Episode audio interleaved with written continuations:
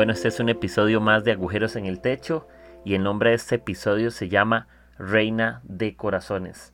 No sé si alguno de ustedes ha tenido la oportunidad de jugar cartas. Eh, la que nosotros utilizamos se llama la baraja francesa, que es la que tiene 52 cartas, que vienen 2, 3, 4, 5, 6, 7, 8, 9, 10, la J, la Q, la K y lo que vendría siendo la A, que es el As. Eh, posiblemente nos hemos hecho la pregunta de qué significa cada una de esas letras. La J viene lo que sería la palabra Jack, que es básicamente el sirviente, la Q de Quina, ¿verdad? Eh, o, o Queen, perdón, que es la reina, y la K de King, que es el rey. Entonces básicamente significa eso, viene como por, como por orden, ¿verdad? Como por jerarquía, sirviente, la reina y el rey. Y está el as, que se le conoce como unidad, que podría valer uno o podría valer el, valor máximo de, de las cartas. Y les quiero contar algunas curiosidades de, eh, de las barajas, ¿verdad? Al menos de la baraja francesa, que es la que utilizamos generalmente.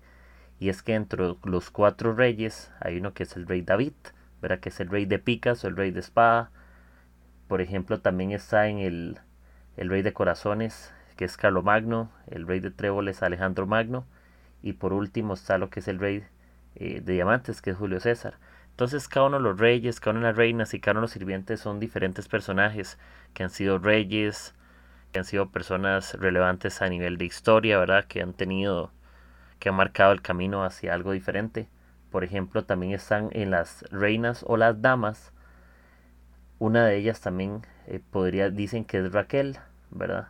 Que básicamente que sería la reina de diamantes, Raquel, que vendría estando por ahí que Raquel eh, es la segunda mujer de Jacob, ¿verdad? En el libro de, de Génesis. Y vean qué interesante. Yo creo que es un juego súper conocido. Es algo que generalmente conocemos. Creo que se, no todo mundo le da un uso malo. También lo utilizamos por diversión. Pero también hay casas de apuestas, hay mundiales de póker. Creo que hay un juego súper conocido que se llama 21 o Blackjack. ¿Verdad? Que es, si hemos jugado cartas, creo que es el juego más conocido acá en Costa Rica. También le llamamos uno chancho. Eh, también hay uno que se llama reloj. También está, bueno, el póker. está el ron también. Entonces hay muchos juegos que, que se pueden dar con esas barajas francesas. Y estoy investigando y me es demasiado curioso saber que incluso en medio de esas cosas hay personajes de la Biblia, ¿verdad? Y, lo, y según el símbolo tiene más valor. Y el rey de picas es el rey de máximo valor entre ellos cuatro. Y justamente es el rey David y lo que nos recuerda la historia de cómo David venció a Goliat y lo derrota. Entonces, ¿de qué trata este episodio? No solamente es para contarles de que de cómo o un curso de, cómo jugar cartas, sino que eh, quiero contarles algo y quiero que nos imaginemos un tema. Yo soy fanático de pensar en, en la Biblia cuando se habla de la mesa. Yo creo que la mesa siempre eh, resulta como un lugar de familiaridad. Yo creo que cuando nos invitan a una casa y nos hacen comer en ese lugar nos sentimos cercanos, nos sentimos invitados, nos sentimos parte de algo. No todos pertenecen a la mesa, no todos son invitados a la mesa. Eh, no todos tienen el honor de estar en ese lugar, no todos tienen la posibilidad de, de tener esa oportunidad para estar en la mesa de algún lugar, de alguna casa, es porque tienes que ser invitado o ya tienes que ser eh, conocido. Y me encanta una historia que habla eh, Lucas capítulo 15, ¿verdad? Que empieza a hablar sobre algunas, algunas historias, algunas parábolas de, de la oveja perdida, eh, de la moneda perdida, del hijo pródigo, y empieza a contar muchísimas historias y está Jesús contando algunas cosas y, y aparecen ahí unos fariseos, unos religiosos, ¿verdad? Que están ahí como un poco molestos, un poco incómodos con Jesús y le, le empiezan a hacer un comentario, ¿verdad? Y le dicen, esta de los pecadores recibe y con ellos come. Yo imagino que ese era un momento demasiado fuerte para los religiosos escuchar eso porque Jesús no solo se sentaba en la mesa de los pecadores, sino que se permitía, sino que él permitía que en su mesa ellos se acercaran. No solamente es como que que compartían la comida, que se la llevaban como en Uber Eats, ¿verdad? O se la llevaban express, porque no eran dignos, sino que no solamente los se sentaba ahí, sino que les permitía a los pecadores, no solo a los del más alto mando, a los reyes, a las reinas, para los que tienen una jerarquía, sino que hacía que todos los pecadores fueran permitidos estar en ese lugar. Y cuando tú comías y compartías mesas con alguien en los tiempos de Israel, es porque te estabas poniendo a su nivel. Si Jesús sentaba con pecadores es porque se ponía al nivel de ellos, aún siendo Dios, ¿verdad? Sino que tomaba forma de, de sirviente. Era como que estaba diciéndoles a todos que se identificaban con ellos, ¿verdad? Con los que compartía la comida. Era como aceptarlos en lo que se vendría siendo eh, su círculo. Igual para los judíos era súper importante con quién comías y con quién no. Eso hablaba mucho de cuál era tu corazón, eso era, hablaba mucho de tu estrato social. Eso hablaba mucho de tu círculo íntimo, eso hablaba mucho de, del alcance que tienes con las personas. Pero la gracia que tenía Jesús a la gente no dejaba indiferente, indiferente a ninguna persona, ¿verdad? Porque su mesa estaba lista y servía para todos, estaba dispuesta para que cualquiera se, se sentara, ¿verdad? Para los que sabían que sentar a la mesa de Jesús era su esperanza y la oportunidad de alimentarse de verdad. Creo que quien sentaba en la mesa con Jesús no solamente se saciaba con el pan que estaba en la mesa, sino que lo, con lo que ofrecía su corazón. Y es algo que a mí me deja realmente muy, muy impactado. Creo que no hay mejor lugar en el universo que estar en la mesa de Jesús. Creo que quienes tuvieron ese privilegio, tuvieron un privilegio demasiado importante. Creo que quienes tuvieron ese privilegio, tuvieron un privilegio de honor, de, máxima honra. Y me encanta la, la, palabra de los fariseos, ¿verdad? Porque se indignaban con lo que Jesús estaba haciendo. Creo que cuando decides hacer lo correcto, los más religiosos siempre se indignan. Creo que el hacer lo correcto siempre será una amenaza eh, para los religiosos. Creo que hacerlo correcto incomoda a los que están acostumbrados a hacer las cosas de la misma forma o que rompemos los estereotipos religiosos o damos un golpe al orgullo de la religiosidad o a las mentes perversas que creen conocer a Dios pero realmente no conocen nada. ¿Verdad? Y como decía esta frase, esto a los pecados, este a los pecadores recibe y con ellos come, ¿verdad? No era, no solo lo recibía Jesús, sino que comía con ellos. Él se daba el privilegio, se daba el honor no solamente de aceptarlos, sino de estar con ellos ser parte de sus vidas, ser parte de una comunidad, ser parte de algo. y cuando estamos en la mesa de Dios, yo siempre he pensado esta parte que es fenomenal. Cuando estás en la mesa de Dios, ves a los demás iguales. Posiblemente dentro de la mesa hay personas que están eh, paralíticas de algún área de sus vidas. Son personas llenas de necesidades. Y cuando la Biblia dice que se, se sentó Jesús con pecadores, se sentó con personas imperfectas, con gente que no merecía nada, con gente que había fallado, posiblemente había mentirosos, violadores, eh, no sé, narcotraficantes, no sé, todo tipo de, de asesinos, de gente que hacía el mal, gente imperfecta, gente que hacía cosas no tan malas según la sociedad y gente que hacía cosas muy perversas y merecían pena de muerte según la multitud. Pero cuando estamos todos en la mesa nos damos cuenta que que somos iguales. Nosotros muchas veces tenemos gracia con otros y entendemos que Dios tiene gracia y nos acepta a todos, pero en ocasiones parece que nosotros damos gracia, gracia a quienes creemos que se la merecen. Como no, Él no se merece gracia, Él tal vez no está invitado en esta mesa. Y si yo me voy en la mesa de Jesús, posiblemente yo tampoco me lo merezco. Así que cualquiera que se sienta en esta mesa es igual de digno que yo o igual de indigno que yo porque nadie merece estar en ese lugar. Y me encanta un tema. No siempre en la mesa ocupamos ser el as. No siempre en la vida somos el as eh, con el mayor valor en el mundo. No somos el así el, el once que está por encima del valor máximo. No siempre nos toca ser el once o el que más brilla o el preto o el que le gana a todos porque Vivir no es competir con la sociedad o competir con la gente. Vivir es ganar el corazón de las personas. Vivir es cumplir el propósito para el cual Dios nos ha llamado a todos. Y no solo temas espiritualoides, sino que Dios nos ha llamado a hacerle bien a la gente. Dios nos ha llamado a preparar mesa para otros. Dios nos ha preparado, nos ha levantado para servirle de comer a las multitudes cuando eh, Jesús estaba con los discípulos y había que alimentar a los cuatro mil o a los cinco mil según la historia.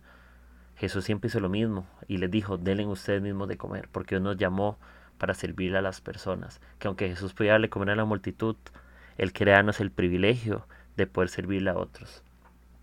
Quería el privilegio de no lucirnos y ser el as, porque el as siempre es Jesús, el de mayor honor o el que representa la unidad, el que es completo por sí mismo, siempre es Jesús. Y no siempre tienes que ser el as bajo la manga, el truco escondido, ¿verdad? Lo mejor. A veces nos toca ser la reina de la baraja. Muchas veces te toca ser el sirviente, ¿verdad? Que hablamos que, que la J, que es el Jack, es el sirviente. En muchos momentos te toca ser la J. Si el mundo fuera una baraja, no siempre eres el as, no siempre es el que brilla, no siempre es el mejor. Muchas veces para ser el primero tienes que ser el último. Hasta el mismo as representa un 1 y representa un 11. Igual, cuando eres el sirviente de todos, puedes hacer que todos sean mejores. Porque quien ama sirve, ¿no? Porque quien ama hace que otros sean algo diferente. Porque cuando vamos a las personas no competimos, sino que les ayudamos a ser mejores, les ayudamos a crecer en su propósito. De nada sirve, vale la redundancia, que les sirvas. Si es para que te persigan, para que sean como tú, como vos, sino que les servimos para que se encuentren con Jesús, para que brillen, para que sean mejores, para que crezcan, para que maduren. Y hay un verso que, me encanta que habla la, la Biblia en Proverbios 17 y 19, en la traducción lenguaje actual, que dice, Dime quién se cree mucho y te diré quién fracasa. Quien se cree mucho automáticamente fracasa. No nos creamos el as bajo la manga, no nos creamos la solución de todo el mundo, no nos creamos los perfectos, los autosuficientes, los independientes. Porque al final a todos nos pastorea algo, no importa lo que suceda. No somos el dueño de todo. Algunos los pastorean Jesús, pero otros los pastorean sus finanzas, los pastorean sus problemas, lo que los hace agonizar, algunos los, hace, los pastorea sus luchas internas, algunos los pastorea la rutina, a otros sus logros, a otros el egocentrismo, pero a todos nos pastorea algo. Nosotros nos, somos como las ovejas, que por sí mismas no tenemos la capacidad de cuidarnos, sino que posiblemente nos perdemos, y lo único que le da seguridad a las ovejas es la voz de su pastor. Pero a veces en nuestras vidas tenemos voces incorrectas, pero cuando reconocemos la voz del pastor, independientemente si el camino en el que estamos hay neblina, podemos confiar en que hay alguien que nos cuida. Y como les decía, todos somos ovejas descarriadas, todos somos ovejas imperfectas. Ahí no están sentadas un montón de, de cartas que eres el as, o eres el rey o la reina, o esto. No eres el más importante en la mesa, pero eres importante para Dios. No eres el que más sabe, pero eres el que Dios ama. Eres un imperfecto y pecador en esa mesa, pero Dios te trata igual con todos, que todos, porque la mesa siempre refleja para cualquier persona que esté en ese lugar un lugar de misericordia, un lugar de amor, un lugar de fidelidad, un lugar donde es un hogar, donde hay gratitud, donde Dios forma en nosotros humildad, y que aunque Dios o Jesús no esté de acuerdo con todos en la mesa, Él se sienta con todos en la mesa, independientemente que Él no esté de acuerdo con todo lo que hacemos. Y, y, es importante entender que la mesa siempre va a representar un lugar de, de gozo. La mesa representa un lugar de alegría. Creo que cuando estamos en la mesa y estamos con el corazón correcto y la actitud correcta y la mente correcta, no estamos ahí para compararnos con otros, porque posiblemente de pie algunos sean más grandes que otros, pero sentados nos vemos todos del mismo tamaño. Cuando estás concentrado, que estás sentado en la mesa de Dios, no necesitas buscar quién es el más grande entre todos nosotros. No, no vamos a buscar la grandeza ahí porque entendemos que quien la sirve, que fue Jesús por nosotros, es el más grande de todos. Y que todos somos pares, todos somos iguales de imperfectos. Y no tratemos de ser un ansia en la vida, no tratemos de ser el que más brilla. Dejemos que otros brillen. No tratemos de ser el más importante. Muchas veces le tocará a otros la oportunidad de ser los más importantes. No siempre te toca ser el protagonista, a veces le toca a otro serlo y nos toca ser el telonero, el que le abra las cortinas para que otros brillen. No siempre te vas a llevar la fama, muchas veces te vas a esforzar y otros se llevarán la fama. Pero Dios igual te sigue dando la honra por eso.